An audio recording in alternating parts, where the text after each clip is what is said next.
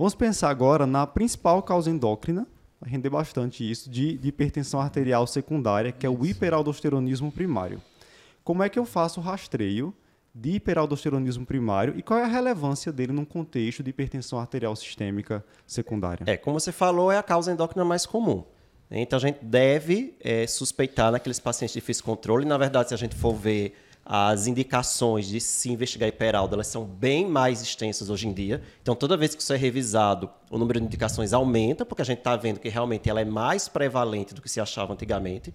Então, paciente que tem pressão sustentada acima de, de 150 por 100, né, você deve, independente de quantas drogas esteja fazendo, pelo menos em três ocasiões, se tem esses valores, você deve pensar em investigar hiperaldo. Uhum. Paciente que está usando três drogas, incluindo um, diurético, e continua não controlando ou paciente que está controlado, mas às custas de quatro drogas. Né? Você também tem que pensar hipocalemia, com ou sem uso de diurético, porque muitas vezes a, a é. pessoa pode achar que ah, é hipocalemia pelo diurético. Não, mas não é para o paciente estar tá fazendo. Se ele está fazendo mais frequentemente essa hipocalemia em uso de diurético, né, você deve suspeitar e deve é, é, solicitar a triagem.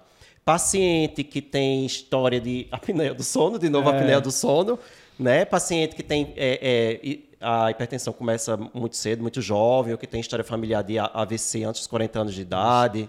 Incidentaloma né? adrenal. Incidentaloma né? adrenal é. é. outra indicação, desde que o paciente seja hipertenso, né? Uhum. Ou tenha hipocalemia. hipocalemia. Então você vê que o leque ele, ele é, é bem extenso.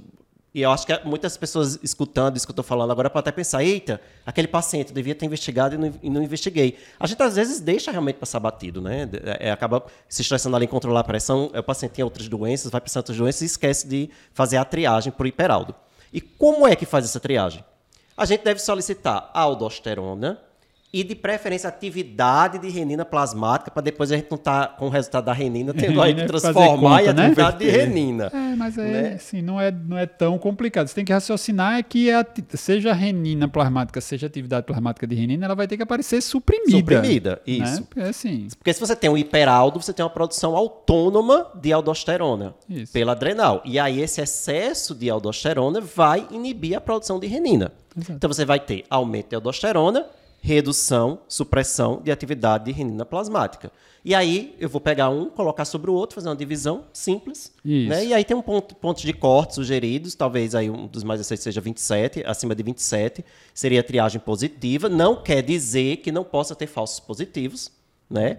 Mas existem algumas, é, alguns critérios para a gente não precisar fazer exames confirmatórios depois de uma triagem positiva. Né? Por exemplo, se o paciente ele já tem ali uma aldosterona acima de 20, com atividade de renina plasmática diminuída, com hipocalemia, não né, nada, você não né? precisa fazer mais nada. É. Acabou. Isso. Então você não vai fazer um teste confirmatório. E também se você tem uma relação muito alta, relação acima de 50, geralmente isso, isso. já aí já aponta, melhora a especificidade do teste e já aponta para ser realmente ali um hiperaldo. Então você é. vai tentar descobrir a causa desse hiperaldo. A doença já está confirmada. É, Hiperaldo cabe um programa aqui, duas horas falando só de Hiperaldo. Fiz um é resuminho assim, aqui, porque. É, aí vai ter, vai ter sempre ressaltar essa história da relação, né, pessoal? Assim, para valorizar, o pessoal coloca que a aldosterona tem que estar tá obrigatoriamente acima de 12, né? Isso. Porque às vezes vem um resultado muito baixo da atividade plasmática renina, vem ali 0,1, aí você. E, inclusive é para corrigir para 0,4, não tem aquela recomendaçãozinha. Aí você pegou ali uma aldosterona de 9, se der 0,1, dividir vai dar 90. Aí o cara vai se enrolar, vai achar que está com Hiperaldo Isso. na mão, aí tem que dar uma olhadinha nesse mínimo.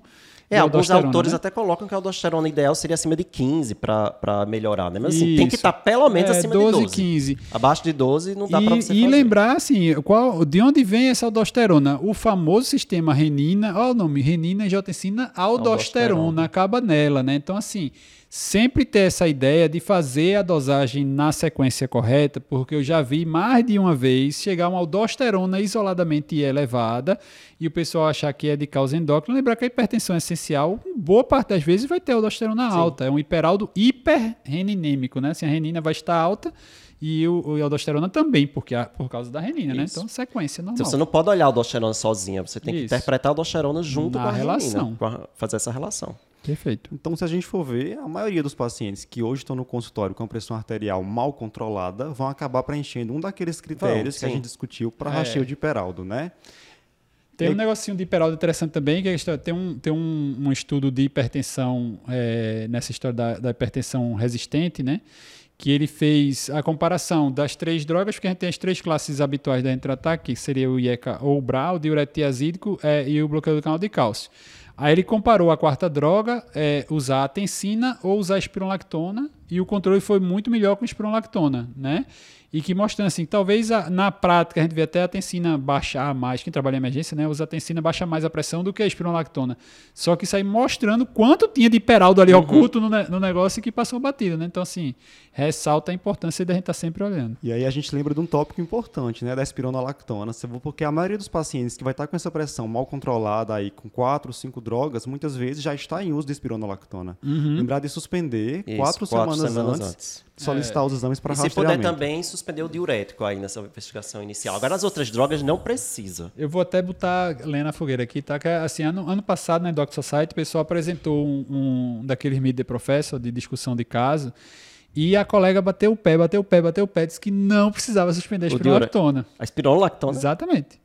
Ela disse porque o que, é que vai acontecer com a espirulactona? A espirulactona vai bloquear o sistema e você pode ter um, um valor ali um pouquinho mais suprimido de uma, da, da, atividade plasmática de renina. Você ter a, a, atividade plasmática de renina aumentada quando você usar a espirulactona. Aumentaria os dois, né? Aumentaria é, a aldosterona também vai aumentar. Obviamente, porque você bloqueou o final e aumentaria também a atividade plasmática de renina. Só que ela disse que se existe uma produção é, autônoma, tipo adenoma, dia dá, vai dar positivo de todo jeito. Ela fez lá um levantamento de não sei quantos estudos, não sei o que, mostrou que acima de 90% co continua concordando. E que você não deveria atrasar o exame, porque aí você tinha que suspender a espironolactona e esperar. O caso que ela apresentou, na verdade, é um paciente que, mesmo com a espironolactona, ainda estava fora da meta. Né? Então, assim, ela dizia, ó, se eu tirar, é que vai descontrolar a pressão dele mesmo. Então, não valeria a pena. O médico tinha receio de tirar para fazer o teste. Então, assim, testa com tudo e vê o que acontece. Vê né? o que dá. Que... Ela usou o exemplo do adenoma, né? Ela Isso, uma hiperplasiazinha. Você e... não tem é. essa...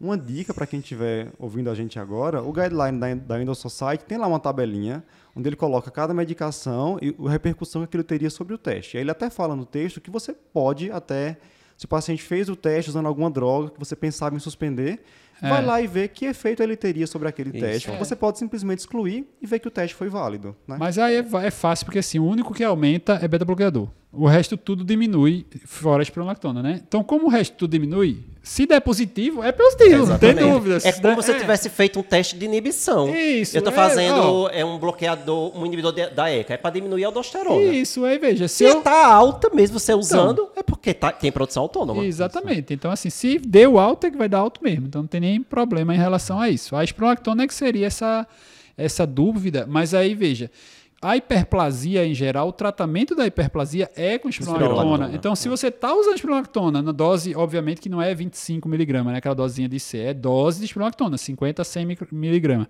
Então, se você está controlado com a espironolactona, tem uma grande possibilidade de ser hiperaldo e estar tá controlado. Para que você vai ver o teste? Deixa controlado. Isso, isso entra naquela indicação da paciente estar tá usando quatro drogas e mesmo assim está controlado. Geralmente a quarta isso. droga é a espironolactona. É, por isso que fala que é indicação. Mas também vai mudar o que na vida dele? Isso, se já no controla. final você chegar a conclusão que é hiperplasia. Que é hiperplasia, você vai manter a espirulactona. É, é uma coisa meio lógica, né?